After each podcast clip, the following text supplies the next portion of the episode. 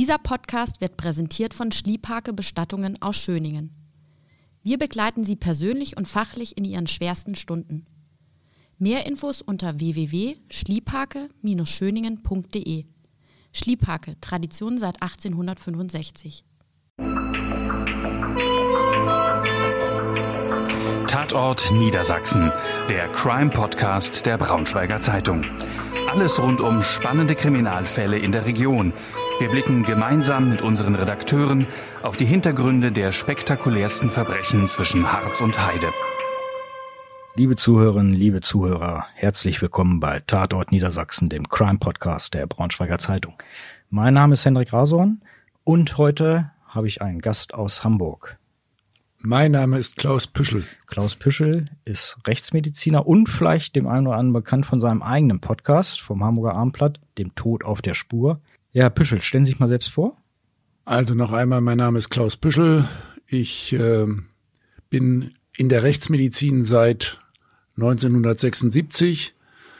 Ich war fast drei Jahrzehnte zuletzt äh, Leiter des Instituts für Rechtsmedizin am Universitätsklinikum Eppendorf und seit 2020 bin ich Seniorprofessor. Andere würden sagen, also ich bin in Pension jetzt. Aber Rechtsmedizin macht mir weiter Spaß. Das werden Sie auch mitkriegen im Laufe des Podcasts, denke ich. Ich bin gespannt. Und Autor sind Sie auch. Sie haben ein aktuelles Buch draußen, Tod durch Schuss, zusammen mit meiner Kollegin aus Hamburg, Bettina Mittelacher, geschrieben. Und für alle Zuhörer auch noch eine interessante Information. Wir verlosen heute dankenswerterweise vom Verlag zur Verfügung gestellt fünf Exemplare von dem Buch Wahrheit. Tote haben Rechte, auch von Klaus Pischel. Wer sich für das Buch interessiert, bis zum Ende durchhören, dann kommt das Kleingedruckte, wie man daran kommen kann. Ja, Herr Pischel, lassen wir uns gleich einsteigen. Ich habe mir heute was Besonderes überlegt. Ähm, wir treffen uns ja heute Abend und werden über einen Fall sprechen, der Schlagzeilen geschrieben hat, einen besonderen Fall, den Sie auch schon äh, in Ihrem Podcast halt auch vorgestellt haben. Über diesen Fall möchte ich heute deswegen nicht sprechen, auch nicht über Altfälle, die auch schon in Ihrem Podcast Thema waren, sondern ich habe mir was Besonderes ausgedacht, und zwar ein ABC. Ich möchte Ihnen gerne Begriffe nennen und Sie möchten mir darauf antworten, was Ihnen dazu einfällt. Und fangen wir gleich mal an mit A, der Anfang. Erinnern Sie sich noch an Ihre erste Obduktion, an Ihre erste Sektion, vielleicht sogar an den ersten Mordfall, an den Sie beteiligt waren? Also die äh, Erinnerung äh, an Fälle ist bei mir immer äh, ziemlich wach, ehrlich ja. gesagt. Ich bin sonst schon etwas vergesslich, aber äh, ich kann meistens noch relativ gut äh, beschreiben, wie der Zustand der Herzkranzgefäße war oder vielleicht äh, sogar der Schusskanal oder der Stichkanal. Also der äh, erste Fall, der mir nachhaltig in Erinnerung war, das oder ist, ist eine junge Frau, die an einer Hirnblutung gestorben ist und da war die Frage, äh, ob das ein Trauma ist und mhm. wir haben dann festgestellt, sehr ungewöhnlich eine Massenblutung bei Bluthochdruck bei einer sehr jungen Frau, die daran gestorben ist. Wann haben Sie denn die letzte Leiche obduziert? Die letzte gestern. Gestern? Ja. Okay. Das war, war so ein Fall aus äh, ja, dieser Gegend, gar nicht so weit weg von hier. Okay, okay. B. Berühmte Leichen. Wahrscheinlich Barschel. B wie Barschel. B wie Barschel. Könnte, könnte man sagen, äh, berühmt äh, Polit-Thriller. Und wir haben in Hamburg äh, die zweite Obduktion durchgeführt, eine sogenannte Nachsektion, sagt man. Auftrag der Familie? Genau.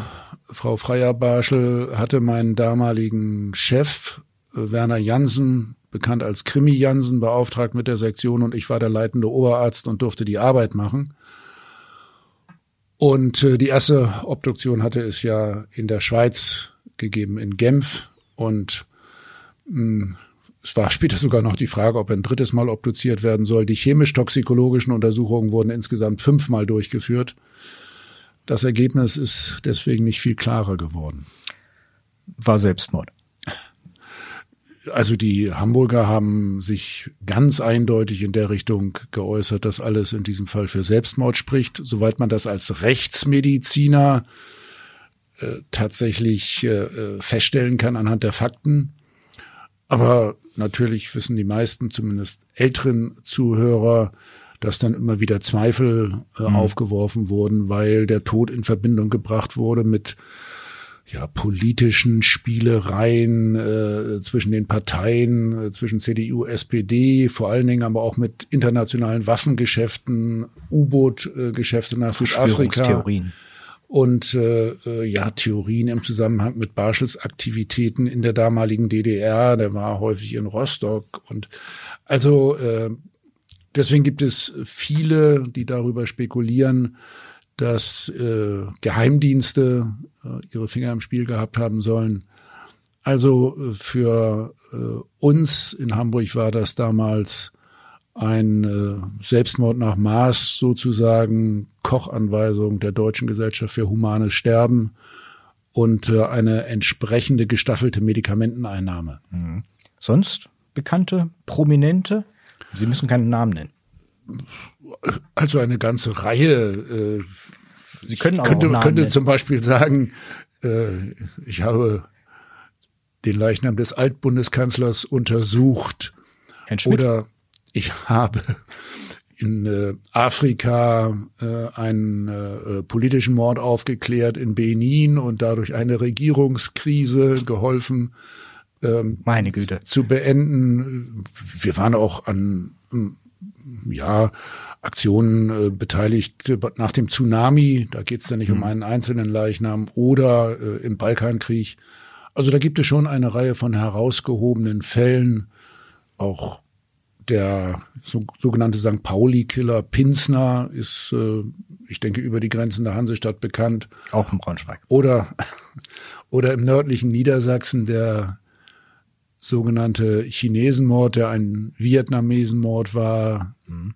Ich denke in Bezug auf äh, einen Mordfall im Zusammenhang mit einem Raubüberfall wirklich das schlimmste Geschehen ist überhaupt in Deutschland. Sieben Erschossene wegen der Tageseinnahmen eines Restaurants oder der Oma-Mörder in Bremerhaven. Also es gibt schon viele spannende Fälle und Heute Abend reden wir ja über den Gördemörder.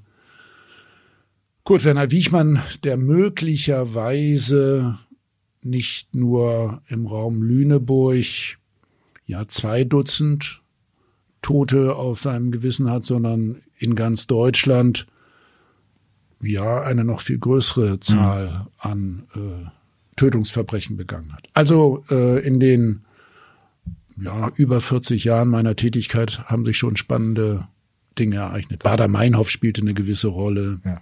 NSU-Morde. Ja. Auch, haben Sie auch schon mal einen, einen Bekannten von sich obduziert? Das ist manchmal ausdrücklich Ehrensache. Das kommt tatsächlich vor, dass äh, Professorenkollegen ausdrücklich darum bitten, dass man die Obduktion durchführt mhm. oder dass es ähm, äh, auch im Freundeskreis Situationen gibt, äh, wo das gewünscht wird.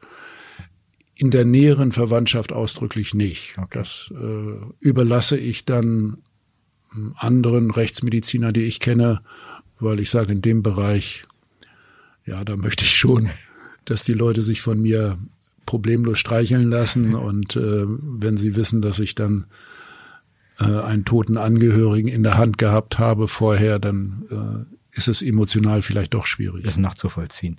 C. Die Chemie des Todes. Ein berühmter Krimi, der auch einen Rechtsmediziner zum Thema hat. Ich möchte Sie jetzt nicht fragen, ob Sie das Buch kennen, aber ich möchte Sie gerne fragen, können Sie kurz zusammenfassen, was passiert eigentlich, wenn wir sterben im Körper?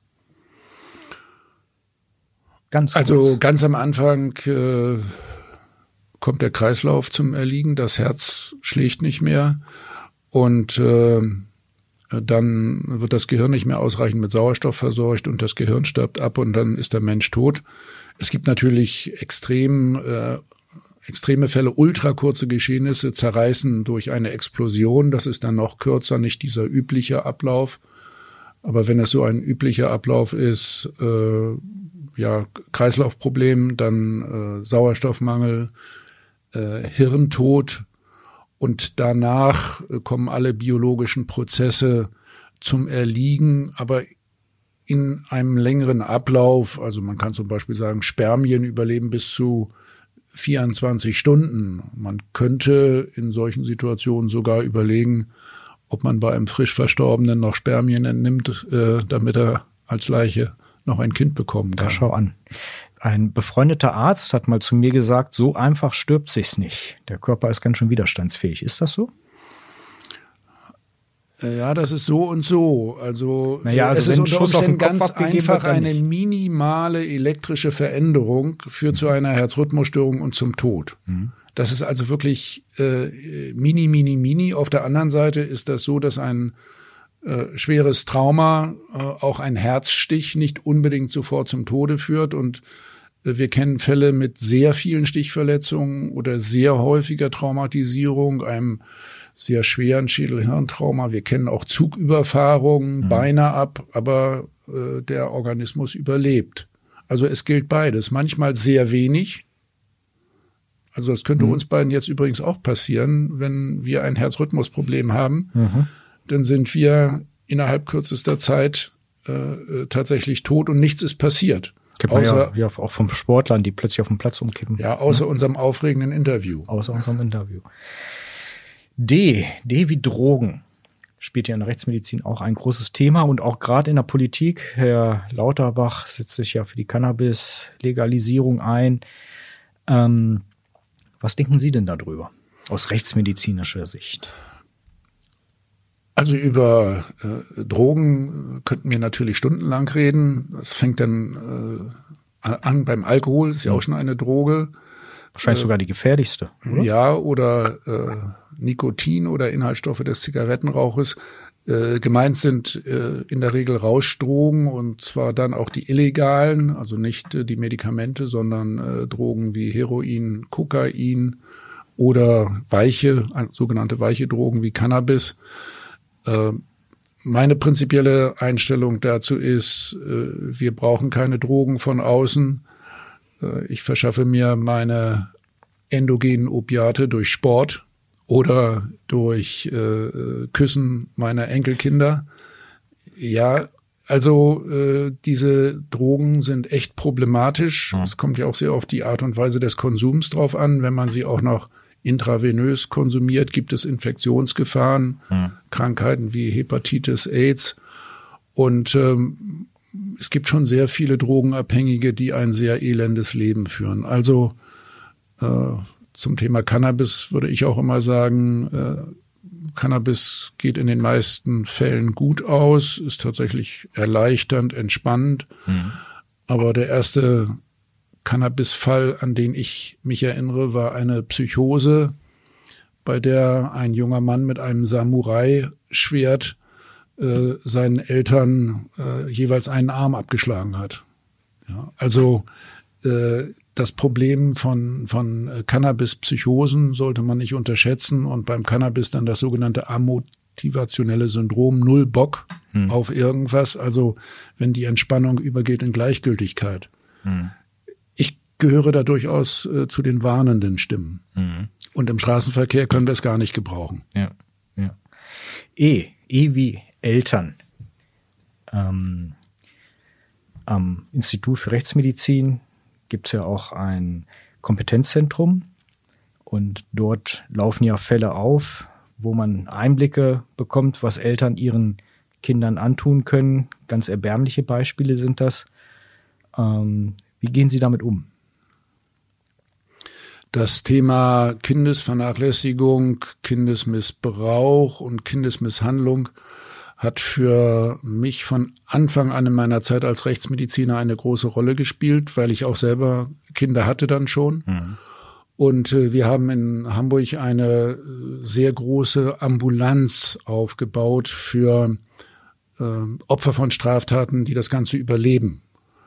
Ein Beispiel ist Kindesvernachlässigung, Kindesmisshandlung. Und wir sehen in Hamburg über 1000 Kinder unter dem äh, Verdacht von äh, Vernachlässigung oder Misshandlung. Wir haben jetzt eine eigene Ambulanz für dieses Thema aufgebaut, mitten in Hamburg. Und ähm, ich denke, dass tatsächlich die Rechtsmediziner in dieser Thematik eine sehr wichtige Rolle spielen, weil nur wir sehr konsequent die Diagnose stellen, dass mhm. Misshandlung eine Rolle spielt, auch wenn äh, Eltern mit ihren Kindern in die Ambulanz kommen und sagen, das sei vom Klettergerüst gefallen oder es habe eine Schlägerei zwischen Kindern gegeben. Und äh, die äh, ärztlichen Kolleginnen und Kollegen lassen sich dann gelegentlich schon äh, täuschen und stellen nicht konsequent die Diagnose Misshandlung, obwohl man das vom Verletzungsmuster her gut sagen kann. Mhm. Also äh, klinische Rechtsmedizin ist heute sehr wichtig. Die äh, Rolle äh, der Eltern ist schon sehr häufig die auch der Täter. Und das muss man sich auch klar machen als Arzt, wenn Eltern mit ihrem Kind kommen und wenn das Kind Verletzungen hat, dass diejenigen, die die traurige Geschichte erzählen, manchmal die Täter sind das gilt sogar auch bei toten mhm. Kindern. Ja, wenn tote Kinder tatsächlich ein Trauma aufweisen, klassisch ist das Schütteltrauma, mhm. dann äh, kommen manchmal die Eltern und erzählen eine traurige Geschichte, was passiert ist, und in Wirklichkeit haben sie ihr Kind totgeschüttelt. Ja. F, F wie Familie, das schließt sich auch gleich an. Sind Familien aus Ihrer Erfahrung heraus der gefährlichste Ort? Also sehr viele äh, rechtsmedizinische Fälle äh, resultieren aus familiären Zwistigkeiten. Ich bringe das übrigens auch häufig mit unserem Tagesablauf und äh, der Aufteilung der Woche zusammen und sage, also ab Freitagmittag, wenn die Familien zusammenkommen, ja. dann geht's äh, los. Dann geht's los, dann fangen sie an, Drogen zu konsumieren, also zumindest Alkohol. Äh, dann geht es auch um Sex. Also äh, Mann und Frau äh, haben einen Konfliktbereich und die Kinder haben bestimmte Wünsche, die vielleicht von den Eltern nicht erfüllt werden, sind im Wege. Also äh, die Familie ist gefährlich. Äh, da gibt es dann auch äh, nicht nur das Thema Kindesmisshandlung, sondern es gibt äh, Tötung des Ehepartners. 90 Prozent tötet der Mann die Frau natürlich. Oder Tötung der Großeltern, weil man an ein Erbe früher heran möchte, zum Beispiel, oder weil die Großeltern lästig sind. Und äh, ja, es gibt ja das geflügelte Wort, äh, die Familie ist so aus rechtsmedizinischer Sicht der gefährlichste Platz überhaupt. G. Da muss ich jetzt so ein bisschen, muss ich es hinbiegen, grausige Details, habe ich das jetzt mal genannt. Ähm, gibt es Fälle, wenn Sie so zurückblicken auf Ihre Karriere als Rechtsmediziner, wo Sie sagen, da bin ich wirklich an meine Grenzen gegangen? Nein, ehrlich gesagt nicht. Ich darf noch mal sagen, ich übe ja meinen Beruf sehr gerne aus oder habe ihn sehr gerne ausgeübt.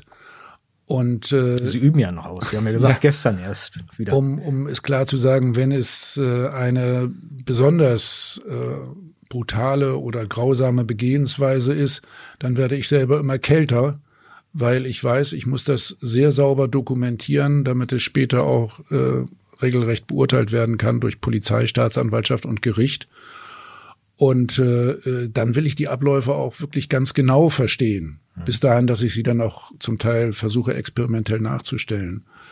Also äh, das äh, schockt mich äh, bei der Arbeit gar nicht. Wenn ich abends mit meiner Frau darüber rede, dann bin ich durchaus natürlich sensibel und äh, äh, schüttel mit dem Kopf und sag, das gibt's doch gar nicht. Aber auch das äh, sagen wir in der Rechtsmedizin immer wieder es gibt eigentlich nichts, was es nicht gibt, auch in Bezug auf Grausamkeiten, die äh, Menschen gegenüber anderen Menschen verüben.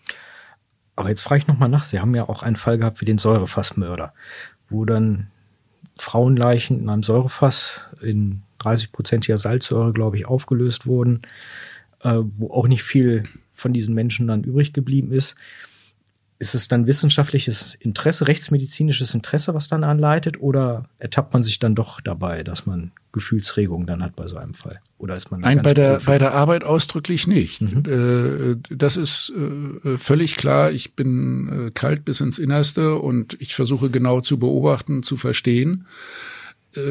Wobei man sich dann natürlich auch klar machen muss, gerade beim Säurefassmörder zum Schluss landen die Frauen in Salzsäure, aber da waren sie ja schon tot. Ja. Also das Leiden der Frauen hatte da schon ein Ende. Und äh, wenn man weiß, was vorher im Bunkerverlies passiert ist, die Frauen sind ja in einem Atombunker gefangen gehalten worden über längere Zeit und sind immer wieder sexuell missbraucht worden. Und darüber gibt es auch Tonbandaufnahmen und Fotodokumente. Äh, wenn man die gesehen hat, dann ist man wieder an dem Punkt, den Sie bei G angefangen haben. Mhm. Das ist schon sehr gruselig, was da passiert ist. Und wir sind auch wieder bei dem Punkt, dass wir fragen, wie geht das eigentlich? Wie kann das sein, dass Menschen anderen Menschen, also in diesem Fall der Säurefassmörder, den Frauen das angetan hat? Und das noch über längere Zeit. Mhm. Ja, also äh, diese Geschichte ist gruselig, vor allen Dingen im Hinblick auf das Schicksal der Frauen. Dass zum Schluss Salzsäure und Leichenzerstückelung eine Rolle spielt, ist etwas, was der Rechtsmedizinischer, der Rechtsmediziner dokumentiert. Aber wie gesagt, äh, das ist ja eigentlich ja die die die die die Sicht hinterher oder nachher genauso wie das Thema Leichenzerstückelung ja es, mhm. es wird bei einem äh, Tötungsdelikt hm, häufig gesagt ja, der hat den Leichnam zerstückelt als sei das was grausames nein das was vorher passiert ist ja das, das entscheidende mhm. Und für das Gericht äh, ist auch die Zerstückelung äh, des äh, Leichnams also das Zerteilen eines Leichnams dann überhaupt gar kein erwähnenswerter Straftatbestand mehr. Stimmt, ja, da geht ja. es um das Tötungsverbrechen und äh, das äh, Zerteilen des Leichnams ist ja dann meistens nur ein Weg, um den Leichnam dann zu verbergen, um ihn loszuwerden. Manchmal gibt es allerdings, wenn es in Richtung Kannibalismus geht zum Beispiel, auch ein spezielles Interesse daran, den Körper tatsächlich zu zerstören und vielleicht manchmal sogar auch noch aufzuessen. Das war jetzt ein bisschen spannend. Jetzt muss ich mal ein bisschen für Lockerung sorgen. Und zwar H. H wie Humor. Ähm, ich lese Ihnen mal eine Stelle vor aus einem Artikel, äh, wo Sie in einem Gerichtsfall ähm, als Sachverständiger äh, ausgesagt haben oder angehört wurden vielmehr äh, von 2011. Es geht um einen Prozess, auch um eine zerstückelte Leiche. Orhan J. schweigt zu den grausamen Details, die vor dem Stader Landgericht ausgebreitet werden. Im Mai 2010 soll er seinen Mitbewohner Ahmed K. erschlagen, die Leiche danach zerstückelt, in Müllsäcken verpackt und in der Nähe des Harburger Bahnhofs sowie in einem Buchholzer Waldstück versteckt haben. Sie kennen den Fall? Ja, ich kann mich ganz gut daran erinnern. Ich lese mal weiter vor. Stumm und scheinbar emotionslos hört sich der Angeklagte Berichter der Gerichtsmediziner Klaus Püschel und Axel Gern, was beiden bei der Obduktion der Überreste von K. herausgefunden haben, könnte einem Horrorfilm entstammen. Zu Tode gekommen sei das Opfer durch Schläge mit einem Baseballschläger oder Tritte gegen den Kopf. Zitat, K. hatte keine Chance, diese schwere gewalttätige Misshandlung zu überleben. Er starb an einem Schädel-Hirntrauma, sagte genau. Püschel. Dann sei die Leiche zerteilt worden. Zitat, die Arme wurden am Schultergelenk abgetrennt, der Kopf von der Halswirbelsäule abgesägt, sagt Püschel. Der Torso sei in einem Bademantel gehüllt und, Zitat, mit Paketband wie eine Roulade verschnürt worden. Das will ich mal jetzt so als Beispiel nennen. Ähm, das ist ja nicht Ausdruck von Humor, sondern das ist eher wahrscheinlich, um das den Anwesenden im Gerichtssaal anschaulich zu machen, was dort passiert ist. Aber anders gefragt, bei Ihrem Beruf spielt Humor eine Rolle? Können Sie sich das leisten, im Sektionsraum auch mal einen Witz zu machen? Im äh, Sektionsraum äh, ausdrücklich nicht.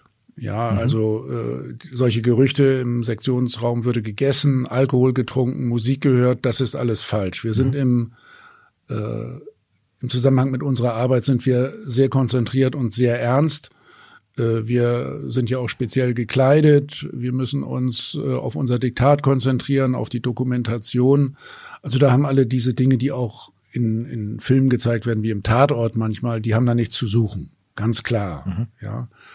Aber wenn ich äh, die Befunde beschreibe, dann versuche ich schon äh, Bilder zu zeigen, die äh, man auch verstehen kann. Ich darf ja auch zum Beispiel gar keine lateinischen Ausdrücke gebrauchen, weil die Gerichtssprache nur Deutsch ist. Also medizinische Fachausdrücke spielen da keine Rolle.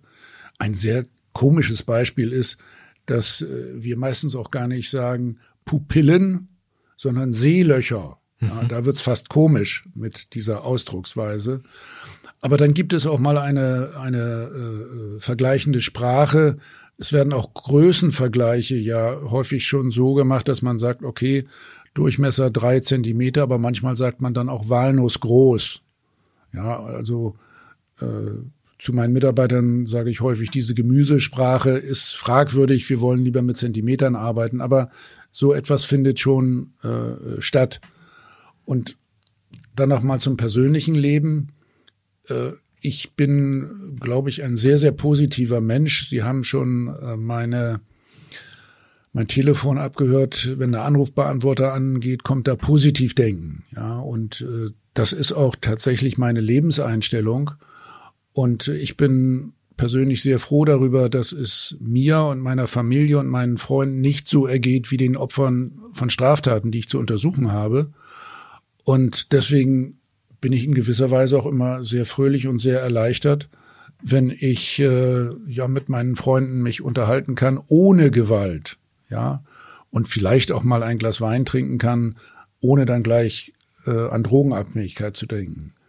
Also meine Einstellung ist sehr positiv und die äh, Tätigkeit, die ich alltäglich ausübe, führt bei mir nicht zu grauen Gedanken, sondern zu einer sehr positiven, bejahenden Lebenseinstellung. Mhm. I wie Identifikation. Sie haben ja sicherlich auch oft mit Leichen zu tun, wo man erstmal überhaupt gar nicht weiß, wer ist denn das? das gibt es gar nicht so selten. Ja. Also über der Identifikation kann man auch wieder ein äh, Buch schreiben. Hm.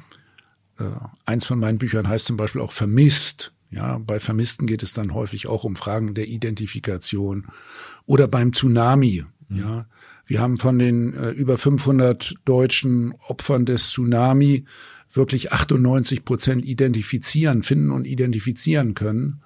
Und äh, die waren alle in einem hochgradig fäulnisveränderten Zustand. Dann muss man auch mit speziellen Methoden arbeiten bei der Identifizierung. Identifizierung ist ein sehr wichtiges Thema in der Rechtsmedizin.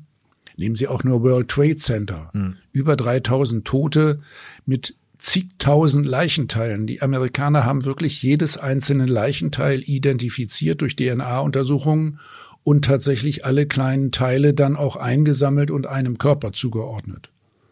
Und dann gibt es noch ganz andere, besondere Herausforderungen bei äh, Toten in fremden Ländern oder aus früheren Zeiten oder nach äh, starken äußeren Einwirkungen, Explosionen äh, oder wenn der Täter versucht hat, äh, die Identifikation gerade unmöglich zu machen, weil er zum Beispiel die Finger abgeschnitten hat und denkt, okay, ohne Fingerabdrücke geht's nicht, aber wir können es auch mit dem Zahnstatus und Gebissbefund oder durch DNA-Untersuchung.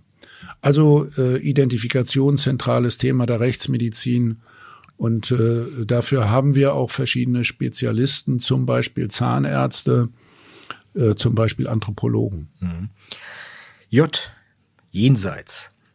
Ähm, man liest ja manchmal Berichte von Menschen, die auf dem Weg ins Jenseits sind und dann berichten, was sie dort dann erlebt haben, dann möglicherweise nochmal zurückkommen und betrübt sind, dass sie diesen Weg dann nicht zu Ende gegangen sind. Wie ist denn das äh, aus Ihrer Sicht zu deuten? Sind das vielleicht auch chemische Prozesse nur im Kopf, die da stattfinden? Oder gibt es, ist der, ist der Püschel spirituell und meint, dort äh, gibt es tatsächlich eine Brücke? Nein, Püschel persönlich überhaupt nicht. Hm. Ja, und ich weiß aber äh, selbstverständlich, dass es Zustände gibt, äh, wie, wie Nahtoderlebnisse, tatsächlich äh, Grenzerfahrungen bei Schwerstverletzten, denen die Ärzte dann noch helfen konnten und äh, die dann beschreiben, dass sie das Gefühl hatten zu sterben und äh, was sie dabei äh, noch wahrgenommen haben oder welche Gedanken ihnen durch den Kopf gegangen sind. Und äh, dabei äh, gibt es zum Teil sehr reale äh, Erinnerungen tatsächlich an Menschen oder äh, Ereignisse, vielleicht in irgendeiner Art und Weise gefärbt. Aber äh, es gibt auch Bilder, die nicht aus der Realität kommen, sondern die der Fantasie entspringen, wenn man sozusagen die Engel im Himmel singen hört. Äh, da würde der Realist Püschel sagen, das ist jetzt auch sehr stark verkürzt und sehr platt. Ich habe in einem toten Körper noch nie eine Seele gefunden, ja, obwohl ich schon sehr viele aufgeschnitten habe. Und äh, ich habe immer gesucht, aber nie gefunden.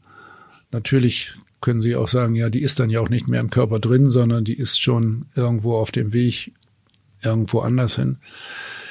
Äh, ich akzeptiere selbstverständlich, dass Menschen religiös sind, aber äh, ich bin sehr stark naturwissenschaftlich orientiert und äh, für mich gibt es nach dem Tod nichts mehr außer dem Zerfall des Körpers. Und da sind wir auch gleich bei K, bei Knochen. Manchmal bleiben ja auch nur Knochen dann von einer Leiche übrig.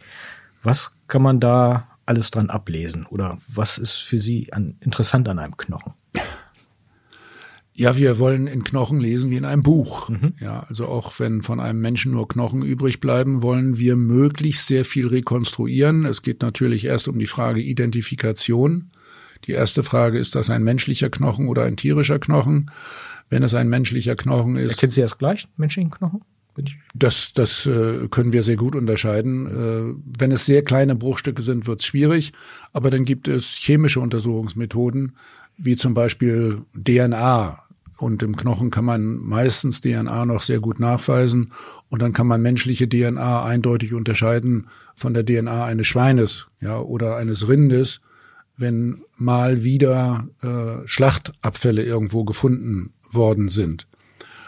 Und es gibt äh, ganz besondere Knochen und äh, das ist auch eine besondere ja, Interessenkonstellation bei mir. Alte Knochen interessieren mich äh, ganz besonders. Also ich bin begeistert, wenn es Leichen aus dem Moor sind oder abgestürzte Flieger aus dem letzten Weltkrieg.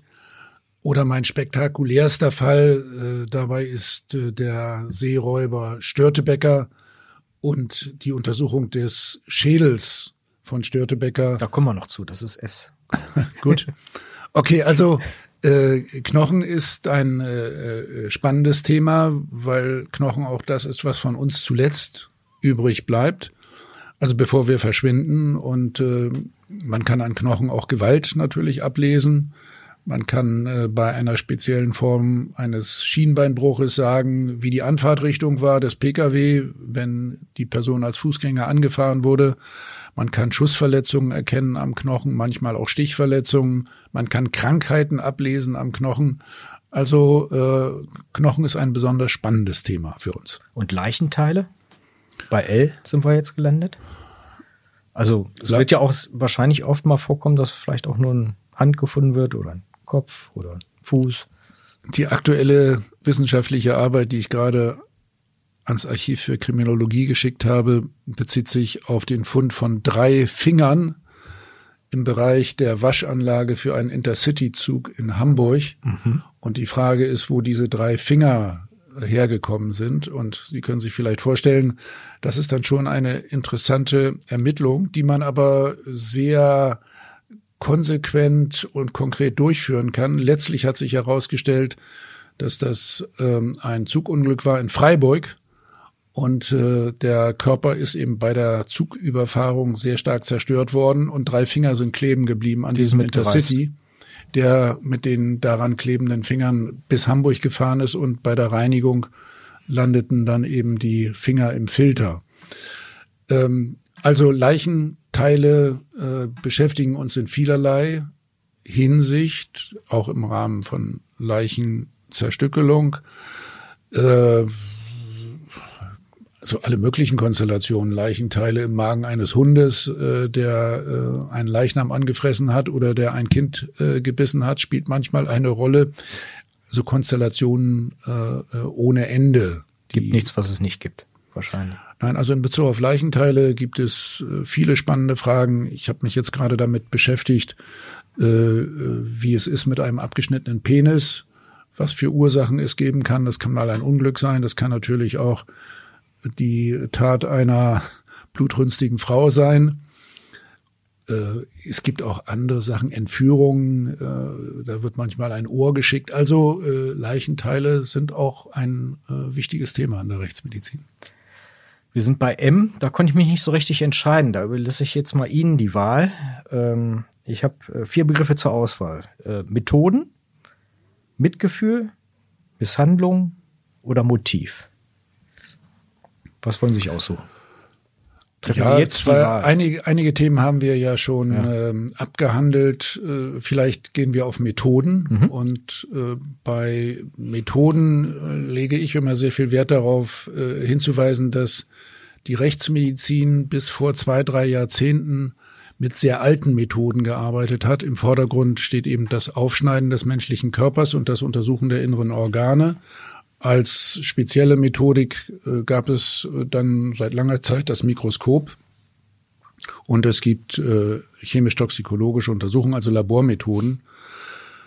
In den letzten zwei, drei Jahrzehnten sind die Methoden in allen Bereichen extrem verfeinert worden. Also äh, bei der Untersuchung des Körpers spielt die Bildgebung eine große Rolle. Bei uns im Hamburger Institut finden regelhaft computertomografische Untersuchungen, Untersuchungen statt, Magnetresonanztomographien, Ultraschalluntersuchungen.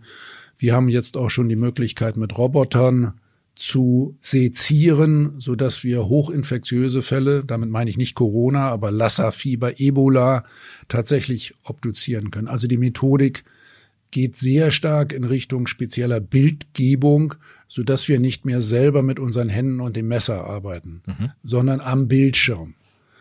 In der äh, Toxikologie, also bei den giftkundlichen Untersuchungen, sind die Methoden auch extrem verfeinert worden, so dass wir heute auch kleinste Giftmengen gut nachweisen können. Äh, zum Beispiel im Zusammenhang mit politischen Morden. Das können aber nur wenige Labors. Aber die Routinedrogen finden wir mit großer Sicherheit. Und bei der Identifikation, das Thema, was wir schon hatten, äh, da hat ja die äh, DNA-Technologie äh, geradezu zu einer Revolution geführt in der Rechtsmedizin. Ja weil wir auch äh, kleinste Spuren, also einzelne Blutstropfen, einzelne Haare heutzutage mit DNA-Untersuchungen eindeutig zuordnen können. Also methodisch hat die Rechtsmedizin in den letzten zwei, drei Jahrzehnten geradezu Quantensprünge gemacht und deswegen muss man das Fach auch etwas neu ja lehren, lernen und verstehen. Jetzt komme ich, das passt ganz gut, dass Sie mit, sich für Methodik entschieden haben, weil jetzt passt nämlich auch der Begriff N der nicht natürliche Tod. Wie oft kommt es vor, dass nicht natürliche Tode übersehen werden? Da sind Sie ja wahrscheinlich bei einem Lieblingsthema von Ihnen gelandet, oder? Ja, das ist ein Thema, was alle Rechtsmediziner natürlich äh, beherrschen. Äh, wir hatten vorhin schon bei der Frage, der, die erste Sektion, meine erste wissenschaftliche mhm. Arbeit ging um Leichenschau und Erkennen des nicht natürlichen Todes. Und äh, das ist natürlich äh, ein, ein Standardthema. Die, die Frage ist, wie viel Mordfälle übersehen wir? Oder was kann man alleine durch die äußere Untersuchung an einem Toten feststellen? Und dann muss man sagen, äh, da sind die Erkenntnisquellen tatsächlich begrenzt. Also von außen kann man nur ganz selten eine Vergiftung erkennen. Hm. Das muss schon etwas Extremes sein, dass man etwas riecht oder äh, besondere Farbveränderungen äh, äh, sieht. Und äh, die Haut liegt wie ein Mantel über den inneren Verletzungen. Also die inneren Verletzungen werden verdeckt. Nehmen Sie das Beispiel Schütteltrauma. Äh, ein Kind wird geschüttelt und hat danach schwerste Hirnverletzungen, Blutungen im Schädelinneren und äußerlich erkennt man gar nichts. Ja, das führt letztlich dazu, dass man sagen muss, eigentlich müssten wir jeden Toten obduzieren und durch Bildgebung untersuchen, um wirklich zu erkennen, ob er entweder einer Vergiftung oder einer Traumatisierung zum Opfer gefallen ist. Aber genau das machen wir ja nicht. Nein, die Obduktionsrate sinkt immer weiter ab und äh, dadurch äh, haben wir auch zunehmend nicht entdeckte Tötungsdelikte. Es gibt, glaube ich, eine ganz gut fundierte äh, Dunkelfeldschätzung, die äh, führt daran, dass man sagt, auf ein entdecktes Tötungsdelikt kommt ein nicht entdecktes. Früher waren die äh, Einschätzungen übrigens noch ganz anders. Da hat man sogar gesagt, zehn nicht entdeckte auf ein entdecktes. Das würde ich nicht sagen. Aber äh, es gibt es immer wieder, dass tatsächlich Tötungsdelikte übersehen wird, werden. Äh, vor allen Dingen aber auch zum Beispiel Suizide übersehen werden. Hm. Ja, wenn äh, jemand ein Gift einnimmt als alter Mensch gerade, dann wird vom Hausarzt in der Regel ein natürlicher Tod bescheinigt mit Herzversagen aber in Wirklichkeit hat er eine Überdosier äh, Überdosierung durch Medikamente herbeigeführt, durchaus auch absichtlich, weil er lebensmüde war. Mhm.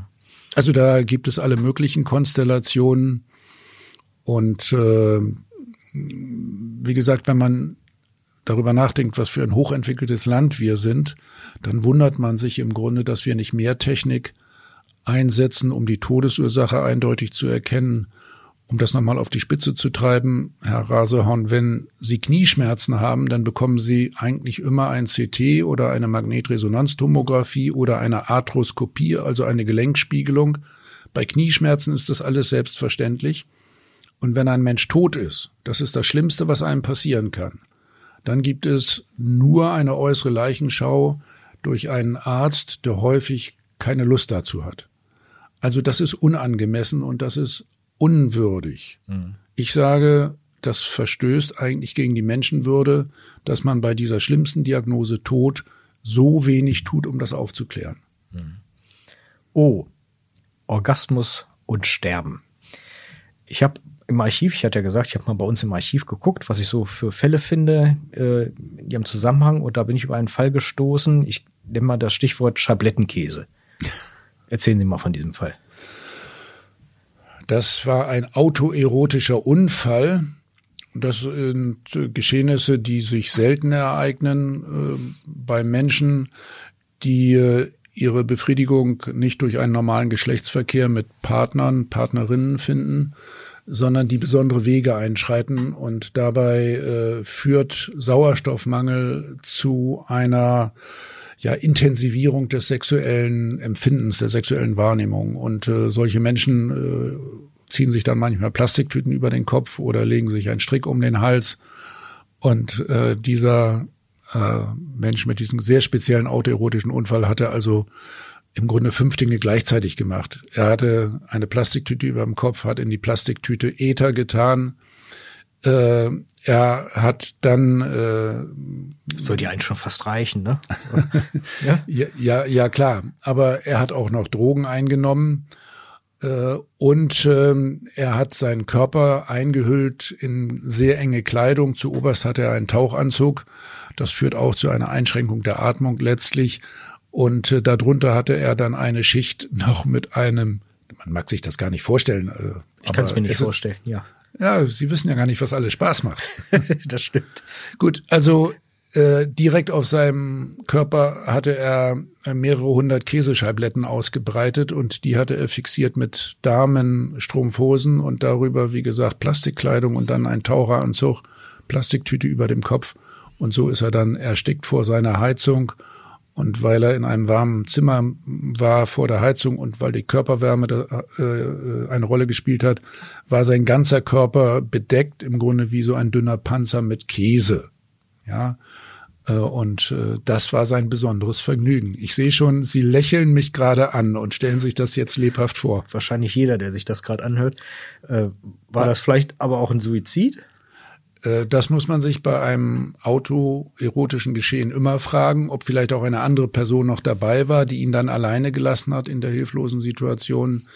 Hier waren die Verschlussverhältnisse und alles andere so eindeutig, also auch die Vorbereitungen, die da getroffen worden sind, äh, dass die Polizei in dem Fall sogar auch ohne äh, Obduktion gesagt hat, das war ein Unfallgeschehen bei der Selbstbefriedigung.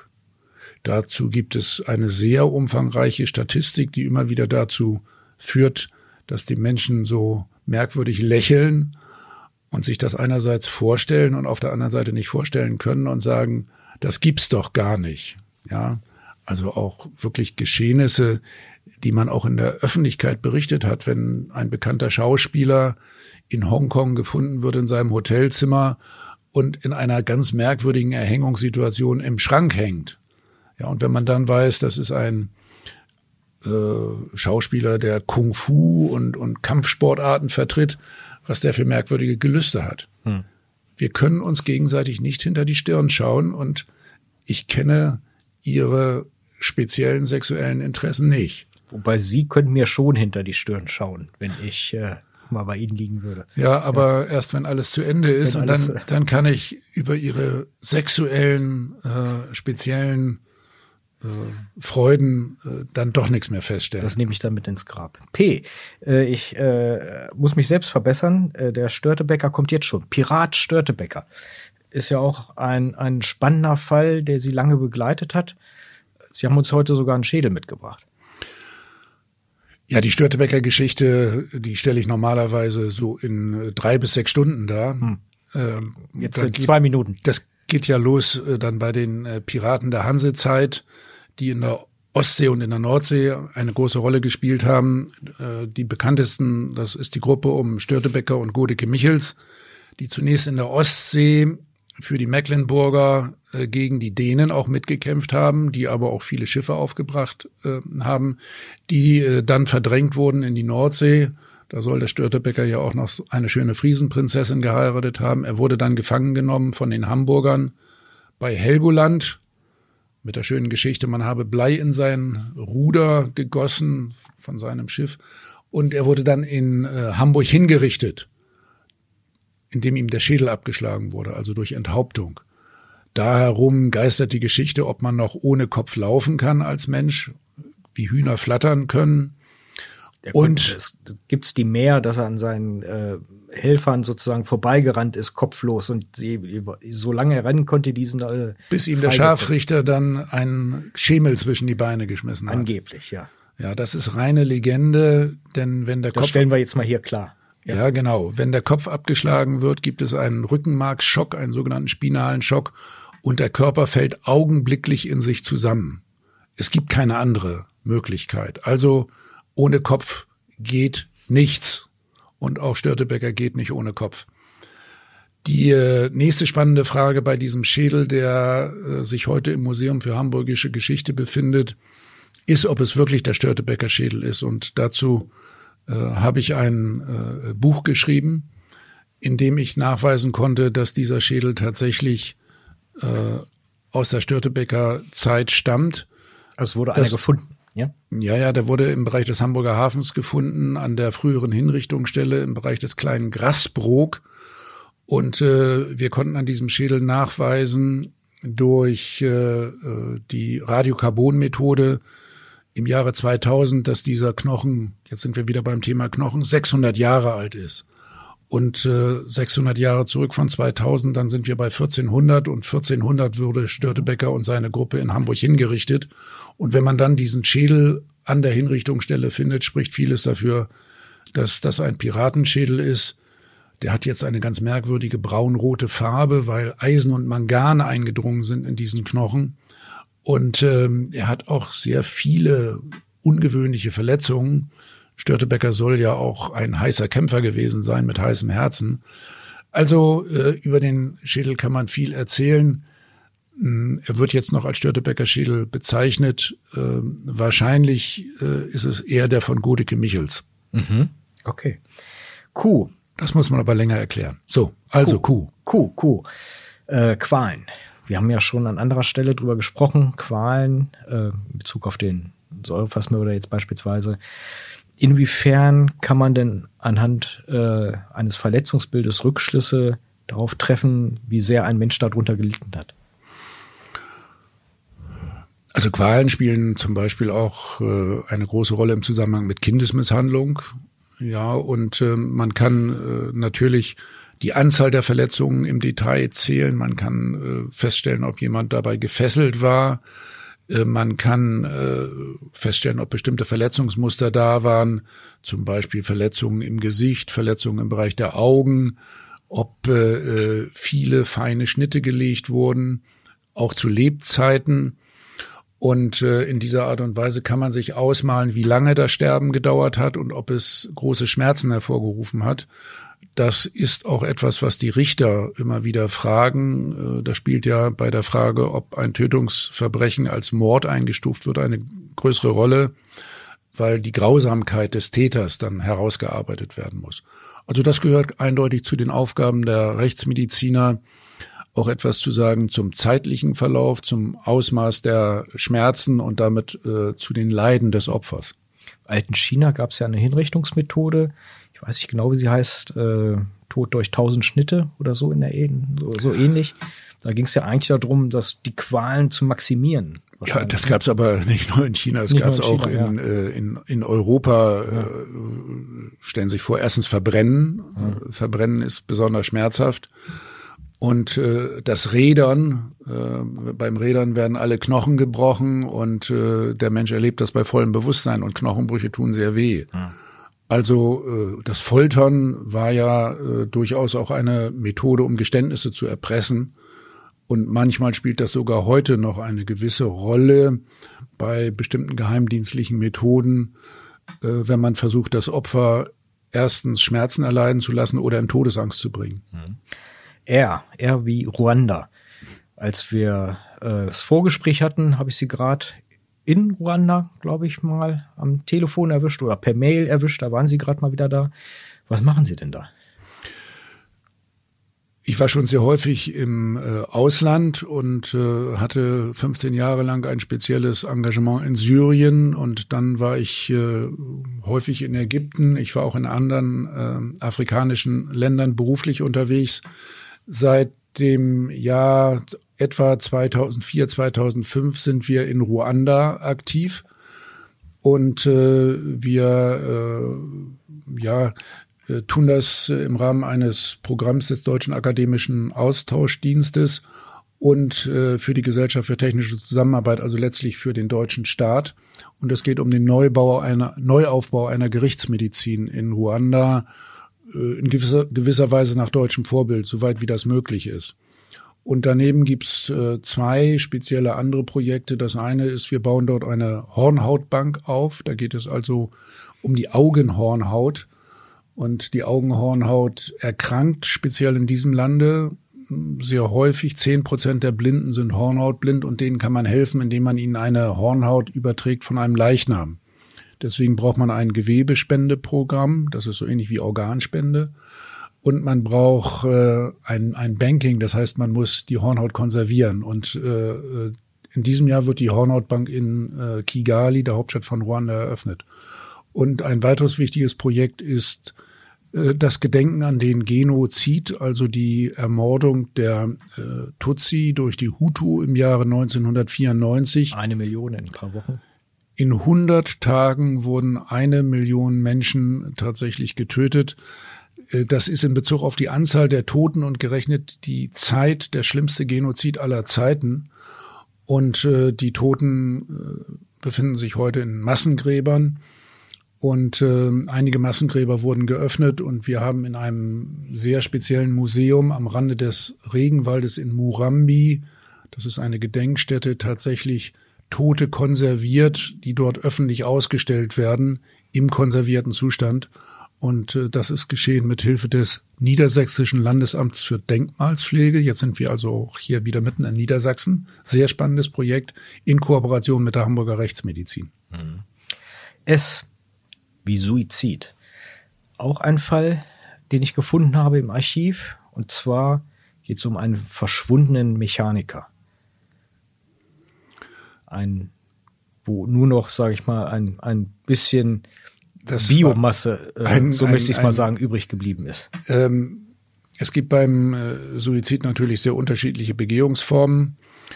Äh, es ist immer ein Problem, öffentlich darüber zu sprechen, weil wir ja äh, keine Kochrezepte sagen wollen und wir wollen ja möglichst Suizide verhindern. Deswegen, deswegen habe ich mir den Fall auch ausgesucht. Nicht so viel. Ja. Der ist nun so extrem und so ungewöhnlich, dass äh, keine Gefahr besteht der Nachahmung.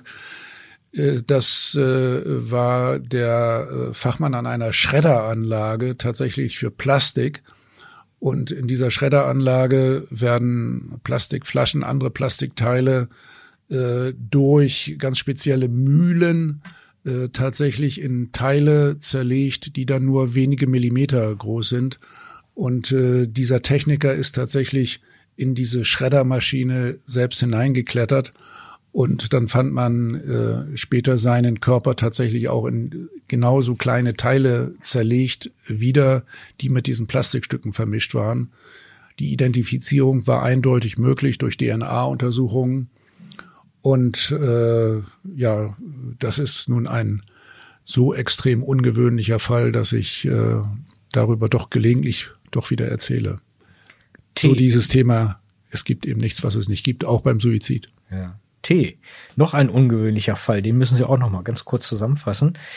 Ähm, T wie Tiere. Und zwar, da gebe ich Ihnen auch ein Stichwort, die Elster. Ja, Tiere müssen Rechtsmediziner auch untersuchen gelegentlich. Also ich habe schon von Hunden gesprochen, äh, aber auch andere Tiere. Die Elster habe ich auch obduziert. Die Elster hatte sich in einem Schornstein festgesetzt und äh, Dieser Schornstein war der Abzug äh, für einen Gasboiler im Badezimmer. Und dadurch drückte dann äh, der äh, Gasabzug Kohlenmonoxid zurück in dieses Badezimmer und in dem Badezimmer ist eine junge Frau verstorben. Und der Mörder war sozusagen die Elster. Ja, das so ist meine Geschichte. Der Mörder ist manchmal auch die Elster. Das Besondere an diesem Fall noch, weil wir das Thema schon hatten, es waren verschiedene andere Ärzte vor uns tätig, die konnten sich nicht erklären, warum die junge Frau tot war. Äh, deswegen kam es auch zur gerichtlichen Sektion und äh, Tote mit einer Kohlenmonoxidvergiftung haben sehr auffällige hellrote Leichenflecke. Und da war es dann so, dass ich schon von der Tür des Sektionssaales aus gesagt habe, oh, das ist ja ein klassischer Fall mit Kohlenmonoxid. Und äh, wir haben dann den äh, Schornsteinfeger in die Wohnung geschickt. Der hat dann tatsächlich im Schornstein nach oben nichts gefunden, aber unten im Revisionsschacht lag der tote Vogel. Und wir haben dann die Elster bekommen, die hatte auch hellrotes Fleisch und hatte genauso 64 Prozent Kohlenmonoxid im Blut wie der Leichnam der jungen Frau. Manchmal ist der Tod wirklich ein Zufall. ja, äh, es äh, ist äh, manchmal schon sehr verzwickt. Man kann es sich gar nicht vorstellen, was für Zufälle möglich sind. Also im Extremfall heißt es eben, es fällt einem ein Flugzeug auf den Kopf. Hm. Das gibt's in Einzelfällen auch. Oder äh, auch da gibt es sehr merkwürdige Zwischenfälle, so extreme Situationen. Jemand macht am Abgrund ein Handy oder an der Balkonbrüstung. Die Brüstung bricht ab und wir haben den Toten, der unten dann auf der Straße liegt und oben liegt sein Handy mit dem letzten Bild, auf dem er noch lauthals lacht sozusagen. Also äh, viele Situationen, wo man sagen muss, ein Mensch ist plötzlich und unerwartet tot und das bringt mich dann wieder zu meiner positiven Einstellung, weil ich ganz genau weiß, was passieren kann, unfallmäßig. Auch wenn ich mit dem Auto unterwegs bin oder mit dem Fahrrad. Oder wenn ein Autofahrer mich als Fußgänger nicht beachtet und mich umfährt, da habe ich keine Chance. Ja, und äh, das kann jedem von uns mal passieren und äh, deswegen soll man froh sein, wenn wir beide hier gesund sitzen. Damit haben Sie auch schon U beantwortet, weil U war Thema Unfälle. ne? Da können wir gleich weitergehen. V Versuche. Ich frage mich manchmal, woher hat man das ganze Wissen eigentlich? Gibt's da, sage ich mal, hat man da vielleicht mal ja, Versuche über unternommen, sage ich mal, um an dieses Wissen sozusagen dann halt ranzukommen, wie sich manche Dinge verhalten? Versuche spielen eine sehr wichtige Rolle in der äh, Rechtsmedizin, äh, weil bestimmte Dinge auch mal nachgestellt werden müssen, um sie zu verstehen. Also ich habe zum Beispiel äh, auch versuchsweise mich mit äh, Tasern beschießen lassen, um zu verstehen, wie das abläuft, wenn man äh, mit diesen kleinen Pfeilen unter elektrischen Strom gesetzt wird. Und äh, ich habe viele andere Experimente gemacht, Stichexperimente, auch sehr aktuell ein Fall, bei dem es äh, um einen Stich in die Brust geht und der äh, Rechtsmediziner gesagt hat, weil das Brustbein durchstochen wurde, es sei mit großer Wucht zugestoßen worden. Und dann haben wir mit diesem sehr spitzen Messer gearbeitet und die Kraft, die dazu erforderlich ist, äh, kann mein sechsjähriger Enkelsohn problemlos aufbringen. Aha. Und äh, dadurch bekommt so eine mögliche Variante, dass derjenige, der das Messer geführt hat, sagt, er hat es nur vor den Körper gehalten und der andere ist auf ihn zugelaufen, durchaus vielleicht einen gewissen Wahrheitsgehalt. Also man muss nicht wuchtig aktiv zustoßen, äh, um tatsächlich mit einem spitzen Messer äh, in das Körperinnere einzudringen. Sollte uns dann auch dazu bringen, dass wir sagen, fangen wir das lieber gar nicht erst an, genauso wie ich sage, wir brauchen auch keine Schusswaffen. Also wir brauchen keine spitzen Werkzeuge, wenn wir im Park spazieren gehen. Auch nicht mit der Begründung, wir wollen uns verteidigen. Die Waffen sollen alle aus unserem äh, Lebenskreis verschwinden. Und damit haben wir jetzt auch schon wieder die Überleitung zum W bekommen. Waffen. Was war denn die ungewöhnlichste Waffe, mit der Sie jemals zu tun gehabt haben?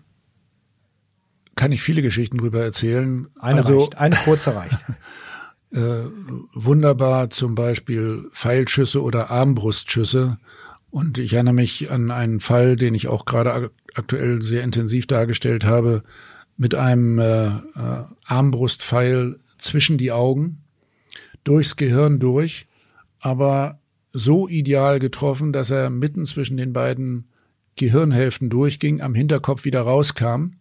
Der wurde heraus äh, operiert, dieser Armbrustpfeil. Und das Opfer hat jetzt an, auf einem Auge Blindheit, aber ansonsten kaum neurologische Ausfallerscheinungen. Also es gibt sehr ungewöhnliche Waffen, selbstgebaute Schusswerkzeuge zum Beispiel auch äh, oder Werkzeuge, Handwerkzeuge, Bolzensetzgeräte, äh, also Bomben, sehr ungewöhnliche Dinge. Davon muss man ein bisschen was auch verstehen. Äh, ich habe äh, jetzt auch ein Buch geschrieben, das heißt Tod beim Golf und da heißt ein Kapitel mit den Waffen des Tigers. Mhm. Damit ist dann aber Tiger Woods gemeint und äh, die Waffen, die er hat, sind zum Beispiel Golfschläger. Also äh, man kann alles Mögliche als Waffe benutzen. X-Doppel-X-Chromosom. Ja, prinzipiell äh, muss man im Zusammenhang äh, mit äh, Veränderungen am Erbgut damit rechnen, dass äh, die Menschen ein anderes Aussehen haben, wie zum Beispiel beim Down-Syndrom. Mhm.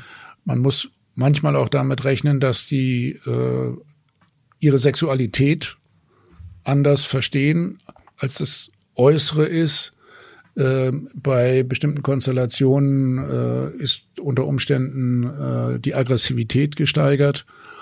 Und äh, das muss auch mal überprüft werden. Es kann auch zur Identifikation beitragen. Also äh, mit Genetik muss sich ein Rechtsmediziner auch gut auskennen.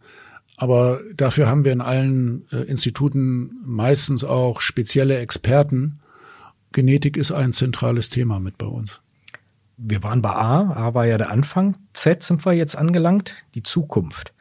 Ich habe gelesen, Sie planen auch in Zukunft, sage ich mal, als, als Senior äh, sich um Cold Cases zu kümmern. Also für die Zukunft habe ich noch eine ganze Reihe Pläne, obwohl ich mir bewusst bin, dass das zeitlich begrenzt ist. Ich bin ja jetzt schon ziemlich alt mit einer Sieben vorne. Mhm. Und äh, bei Zukunft wäre das eine Thema, wie geht es in der Rechtsmedizin zukünftig allgemein weiter? Das äh, habe ich schon angedeutet. Meine äh, aktuellen Pläne beziehen sich darauf, dass ich vor allen Dingen jetzt Fälle bearbeite, äh, bei denen Menschen zu Unrecht verurteilt wurden. Also das Thema unschuldig, schuldig gesprochen. Dazu gibt es auch äh, aktuell durchaus verschiedene medial äh, aufregende Fälle. In diesen Tagen beginnt in München ein Prozess gegen den Hausmeister Genditzki, der beschuldigt wird, äh, eine alte Dame getötet zu haben, indem er sie in der Badewanne mit dem Kopf untergetaucht hat. Nach meiner Überzeugung ist die Dame unfallmäßig da reingefallen und Genditzki hat unschuldig 13,5 Jahre im Knast gesessen. Mein Rekordfall stammt aus der Region Essen. Da hat jemand tatsächlich 31 Jahre im Knast gesessen, bis in einem Wiederaufnahmeverfahren festgestellt wurde, dass er nicht der Mörder eines Kindes war. Hm. Ja, und äh, da gibt es viele weitere Fälle. Ich erinnere an die Geschichte von Bauern Rupp, die Sie vielleicht kennen, der äh, getötet, erschlagen worden sein soll, zerstückelt war, worden sein soll. Und tatsächlich und, ist er betrunken in den Kanal gefahren. Ja, sein Leichnam wurde dann, nachdem vier Verwandte verurteilt wurden wegen Erschlagen und Zerstückeln, wurde er völlig unversehrt in seinem Auto in der Donau gefunden. Mhm. Gut, also dieses Thema äh, Gerechtigkeit, äh, auch unter dem Aspekt, äh, wie hat die Polizei Vernehmungen geführt, ist das ein echtes Geständnis? Oder hat das vielleicht gar nicht getan? Falsches Geständnis? Oder äh, sind Beweise nicht richtig bewertet worden? Äh, darin, darin hat sich mein Schwerpunkt etwas verlagert. Und ich arbeite gerne jetzt in einem so, wie wir es nennen, Senior-Team, also ältere Herrschaften, äh, die früher bei der Polizei gearbeitet haben, bei der Staatsanwaltschaft und die sich jetzt treffen, um alte Fälle aufzuklären. Und äh, dazu gehört ja auch der Fall von Birgit Meyer, über den ich heute Abend hier berichten äh, werde, oder auch äh, der äh, Gördemörder, das gehört ja zusammen. Das ist ein Fall, den wir in unserem Senior-Team äh, sehr, denke ich, detailliert rekonstruiert haben. Und äh, die Frage ist natürlich, warum hat es die Polizei nicht schon lange vor uns gefunden? Warum musste erst diese Gruppe von alten Alten kommen, von Senioren, um die Welt zu retten. Genau wie die ja, äh, Raumfahrer, die im Film dann die Erde retten, die Alten. Ich will damit sagen, dass Erfahrung durchaus auch eine gewisse Rolle spielt und äh, dass äh, äh man sich gelegentlich Zeit nehmen muss, um alte Fälle zu verstehen. Man muss auch äh, tagelang in alten Akten lesen. Und dann hat man schon die Chance, Fälle aufzuklären. Und das versuchen wir in unserem Senior-Team. Herr Püschel, wir sind durch. Vielen herzlichen Dank für dieses spannende A bis Z, wo Sie am Anfang nicht gedacht haben, dass das vielleicht so gut funktioniert, aber Sie haben ja doch einiges erzählen können. Jetzt alle Zuhörer, die bisher an dieser Stelle durchgehalten haben, äh, nochmal der Hinweis, wir verlosen fünf Bücher von Herrn Püschel. Das Buch Wahrheit, Tod haben Rechte. Wer sich für das Buch interessiert, schickt uns bitte eine Mail an tatort.niedersachsen.funkemedien.de. Gerne auch Lob und Kritik. Vielleicht darf ich kurz äh, hinweisen, dass Wahrheit äh, tatsächlich äh, nur in Niedersachsen spielt. Das sind alles Fälle aus Niedersachsen.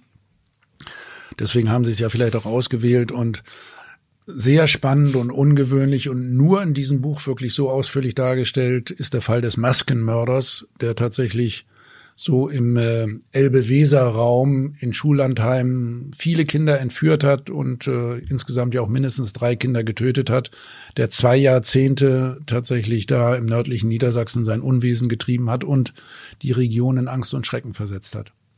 Und wer jetzt Gefallen an unserem Protagonisten Herrn Pische gefunden hat, nochmal der Hinweis, er hat einen eigenen Podcast, der Tod, dem Tod auf der Spur vom Hamburger Abendblatt. Liebe Zuhörerinnen, liebe Zuhörer, ich wünsche Ihnen einen schönen Abend und machen Sie es gut.